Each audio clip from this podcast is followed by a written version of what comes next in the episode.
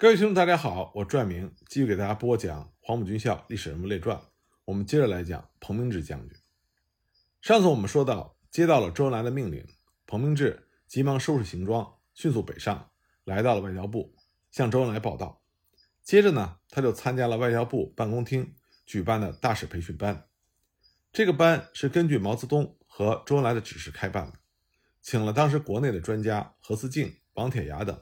给将军外交家们讲国际法，胡继邦、严宝航等老一辈的外交工作者讲外交的文书和外交礼节。此外呢，还举办了外交文书展览，展品中将各种各样的文件展现在将军外交家们的眼前。这些将军们之前从来没有看到过这些文件，所以看得格外仔细，逐字逐句的琢磨。此外呢，外交部还请来了苏联驻华大使。匈牙利驻华大使等介绍本国的情况，还组织将军们学习跳舞、学习穿西装打领带，还到北京饭店学吃西餐和摆台的常识。培训之后，他们还要到外交部有关司进行实习。那彭明志就被分到了苏联东欧司。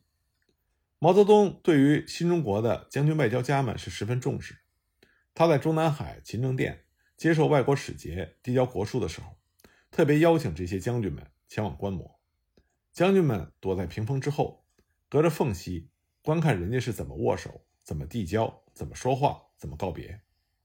后来呢，毛泽东在接见将军大使们的时候说：“你们是新中国首批驻外大使，都是从军队中调来的高级干部，都是将军。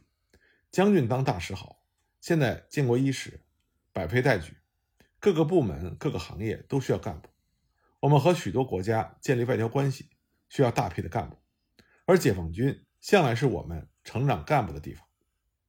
当时彭明志就壮着胆子说：“主席，我们不懂外语，怕搞不好外交工作。”毛泽东当时就说：“现在我们的高级干部中懂外语的很少，那也不能不派大使。暂时不懂外语也可以当好大使。汉代的班超、张骞不是也不懂外语吗？但他们出使西域。”非但能够不辱使命，而且功绩卓著。彭明志连连点头。毛泽东又幽默地说：“将军当大使好，好在哪里？首先你们出去，我们放心。”这个时候，周恩来笑着插话说：“革命军人政治觉悟高，立场坚定，纪律性强。”那么在接见的时候，毛泽东还很认真地说：“你们这些将军出国当大使不算转业，可以保留军籍。”接见快结束的时候。周恩来郑重地提醒这些将军们：“外事工作授权有限，所以你们要经常地向国内请示汇报。外交无小事，你们不可以掉以轻心。”一九五零年六月八日，毛泽东正式任命彭明志作为中华人民共和国驻波兰共和国特命全权大使，同时任命的呢还有驻捷克斯洛伐克的大使谭锡林、驻罗马尼亚的大使王友平等人。经过认真的准备之后。彭明志这些将军大使就以他们独特的风采迈出了国门，走上了国际外交舞台。这批平均年龄只有四十岁左右的将军大使，走上世界外交舞台之后，立刻就引起了外交界的广泛关注，因为他们代表的是一个外界既熟悉又不甚了解的新诞生的社会主义大国，而且呢，他们将一种全新的外交风格带上了世界外交的舞台。一九五零年七月十二日下午，周恩来在中南海西花厅办公室召集了即将出国赴任的大使黄镇、耿彪、谭锡林、彭明志、王友平等人开会，商讨与大使出国有关的一些问题。在会上，周恩来语重心长地向这些大使们叮嘱说：“外交是由武打变为文打，战略战术是一样，不过要灵活运用。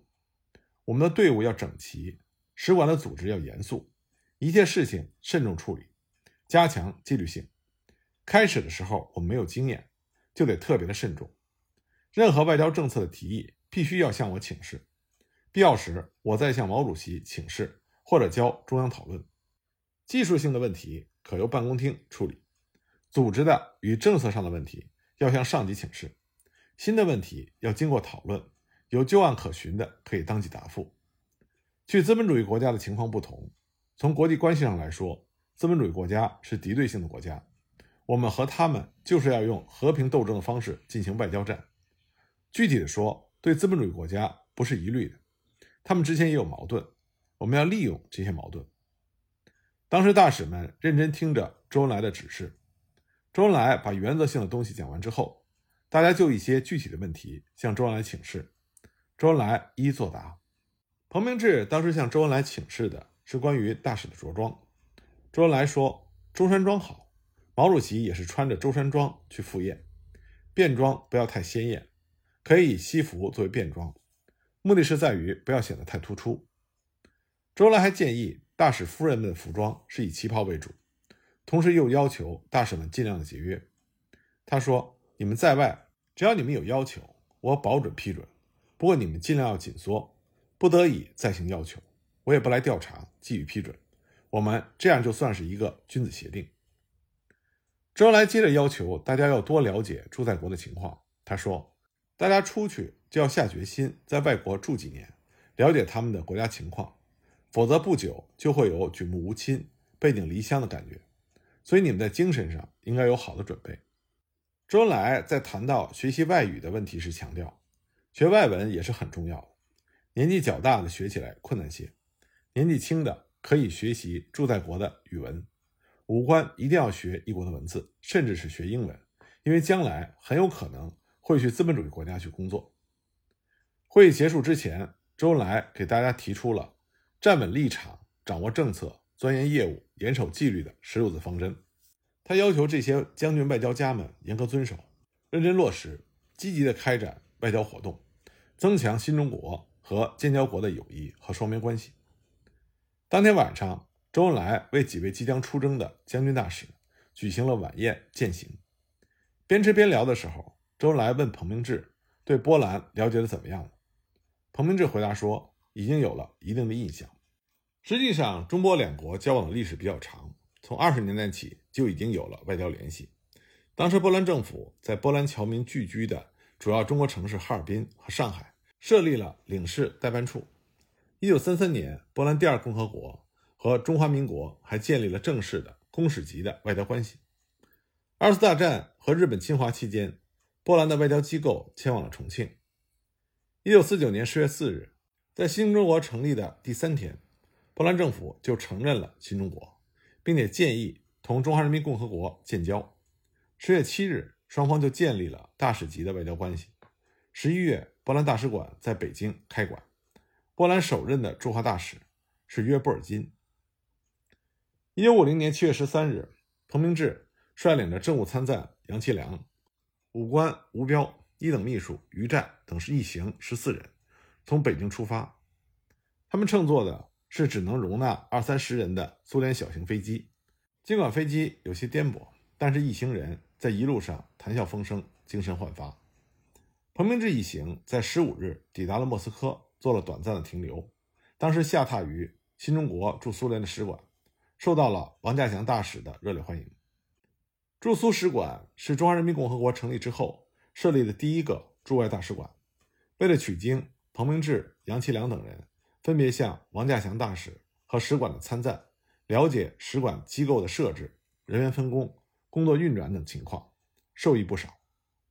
为了赶在波兰国庆节之前到达华沙，彭明志一行在莫斯科休息几天之后，就乘坐火车赶赴华沙。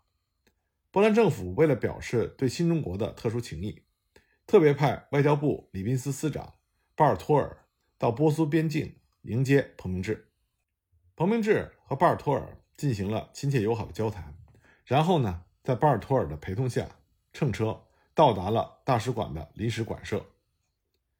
使馆的馆舍是一座刚刚修复的两层小楼，楼上有三间住房和一个卫生间，楼下是厨房、餐厅。和一两间住房，除了大使专用一个房间之外，其他人都挤住在小楼里，因陋就简的在这里办公，甚至当时还在大浴盆上搭块木板作为办公桌。因为波兰当时也处于二战之后的困难时期。到达华沙之后，彭明志作为大使要做的第一件事情就是成立国书。波兰外交部礼宾司司长巴尔托尔和彭明志大使第一次见面。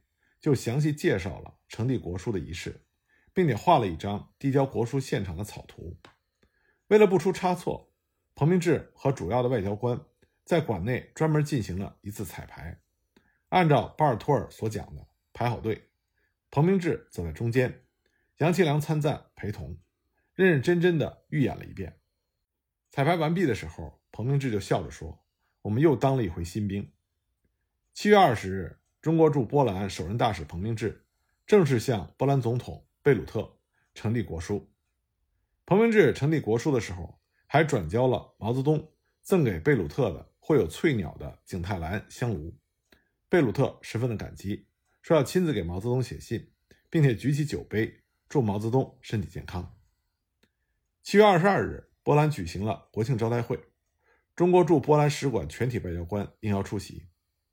当时呢，中国驻波兰大使馆只有一辆波方借给的旧汽车。车子当时来回跑了好几趟，在招待会上，彭明志和其他社会主义国家的大使都被请到与贝鲁特同桌。彭明志第二天又被邀请去波兰的南方参观列宁的故居。这次出席波兰国庆招待会，是中国驻波使馆外交官们第一次在外交场合出现。用餐、交谈、唱歌、跳舞，大家都感到要学习的东西很多，要做的事情也很多。当时使馆并没有波文翻译，只有几名英俄文翻译，而且大都只学过一年半载，工作起来非常的吃力。那么随着工作的开展，语言问题更加的突出。彭明志一再向国内求援，但是国内一时之间也难以解决，所以呢，彭明志就想办法组织全体使馆的馆员学习波兰语。他请了一名懂英语的波兰人作为教师。当时大家学习的兴致很高，进步也很快，半年多就有了起色，使馆的语言问题得到了缓解。八月份，波兰总统贝鲁特破例单独邀请彭明志和使馆全体的外交官出席在总统府举行的专场电影招待会。在大厅里，贝鲁特和波兰的外长和彭明志等人一一握手。贝鲁特总统感谢彭明志等人能在波兰国庆节之前来到华沙。并且热诚地祝贺中国人民所取得的胜利。用餐的时候，贝鲁特总统和彭明志坐在一起，边吃边谈，双方的关系有了进一步的发展。九月三十日，在中华人民共和国成立一周年之际，彭明志大使在使馆举行了国庆招待会，邀请贝鲁特总统、希伦凯维兹总理等波兰党和国家的领导人出席。波兰当时处于战后经济恢复时期，困难不少。办公用房十分的紧张，那中国驻波兰大使馆的馆舍比较小，住房拥挤，没有接待大厅，最大的会客室只能容纳二十几人，搞一个招待会很困难。为了解决这个问题，彭明志曾经亲自找波方要求帮助解决，但是当时波兰一方也是心有余而力不足，那么彭明志就带领着使馆全体人员动脑筋想办法，克服了种种困难，最终呢。国庆招待会办得比较令人满意。监管初期，彭明志除了带领大家学习外交礼仪、波兰语之外，还着重学习中国共产党的外交政策，切实的执行。他严于律己，保持并且提倡艰苦朴素的作风。在头半年的时间里，作为第一任大使，他是在摸索中工作、学习、取得经验，逐渐建立起使馆各项的规章制度。使得使馆的工作逐步走上了正轨。彭明志担任中国驻波兰大使将近是两年，在他担任大使的这近两年中，中波两国的关系发展的很快。重要的特点呢，就是双方重视官方的交流和交流的计划性，两国在政治上相互支持，经济上相互帮助，文化上相互往来。当时出现了好几个第一。一九五零年三月一日。中国大使馆刚刚开馆之后不久，彭明志还没有到任，中国双方就已经签订了政府间第一个关于贸易支付的协定。两国贸易采取政府协议项下记账的方式。中国向波兰出口的主要商品有粮油、涂絮产品、纺织品、服装、鞋类和金属制品等等。那么从波兰进口的商品有饲料用鱼粉、化工产品、汽车和汽车底盘、船舶。钢材、铜、机械及运输设备等等。一九五零年三月签订中波新闻交换合同，两国建交后不久就开始互派留学生。中国政府在北大、清华等几所大学甄选了二十五名学生，分派到波兰、捷克斯洛伐克、匈牙利、罗马尼亚、保加利亚五个国家，每个国家五名留学生。这是新中国政府派出的第一批留学生。经过短期的培训，这二十五人在一九五零年九月乘坐火车离京，奔赴五国。当时中国驻波兰留学生的主要任务就是学习波兰语。波方对此非常重视，但是因为没有先例，不知道如何安排。后来呢，是彭明志指示由文化参赞出面商谈，最后决定中国留学生由华沙大学管理，但是不跟班上课，由波兰高教部派语文教师到他们居住的大学生之家单独开课，并且派五名波兰学生分别和中国的留学生住在一起，以利学习口语。第二年呢，高教部增派历史老师。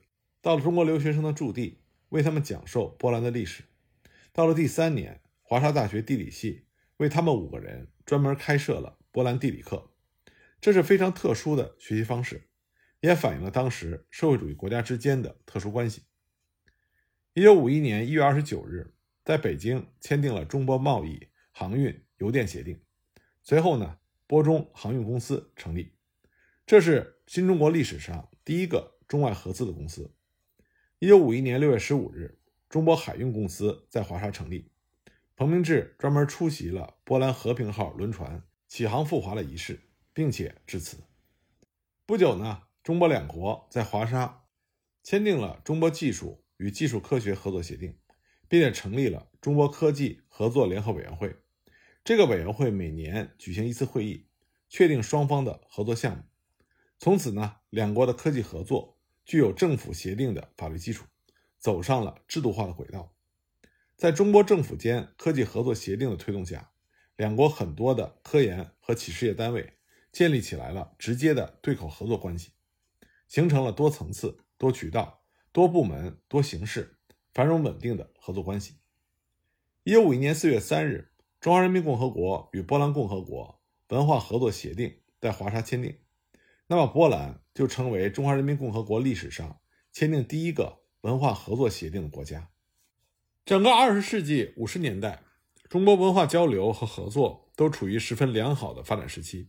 双方互派了文化代表团、文教考察团、艺术表演团等到对方的国家访问演出，相互还举办了对方国家的电影周、文化艺术展览和名人纪念活动，每年都达到了近二百人次。双方还互派留学生，交换图书、报刊、影片等，这都和彭明志在大使任上签订的合作协议和协定有着重要的关系。一九五二年四月二十五日，新中国第一次驻外使节会议在外交部东楼二楼大厅举行，各路驻外使节带着胜利的喜悦，共叙别后之情。会议期间呢，周恩来带领使节们去中南海接受了。毛泽东的接见，毛泽东看见这批原来的土八路现在从国外回来，个个朝气勃勃、仪表堂堂，十分的开心。他站在门口和大家一握手。那毛泽东对于这批外交干部的素质和两年来他们在外交工作方面所取得的成绩给予了充分的肯定，勉励他们要善于总结经验，进一步的做好工作。在这次驻外使节的会议结束之后。有两位将军大使因为身体原因变换了工作岗位，一位是驻朝鲜大使倪世亮，因为他患有哮喘病；另外一位呢，就是驻波兰大使彭明志，因为他患有严重的肺结核、胃炎和十二指肠溃疡，对于外交场合的冷餐和冷饮都非常的不适应。因此，彭明志他请求回到部队。经过中央的批准，彭明志卸任了驻波兰大使的职务，回国重新穿上军装，返回了部队。彭明志就任河北军区司令员。一九五五年，彭明志被授予中将军衔。一九五七年，他被任命为中国人民解放军武装力量监察部副部长，以修养为主。一九六零年，他正式离职休养。一九九三年五月十日，彭明志因病在北京逝世，终年八十八岁。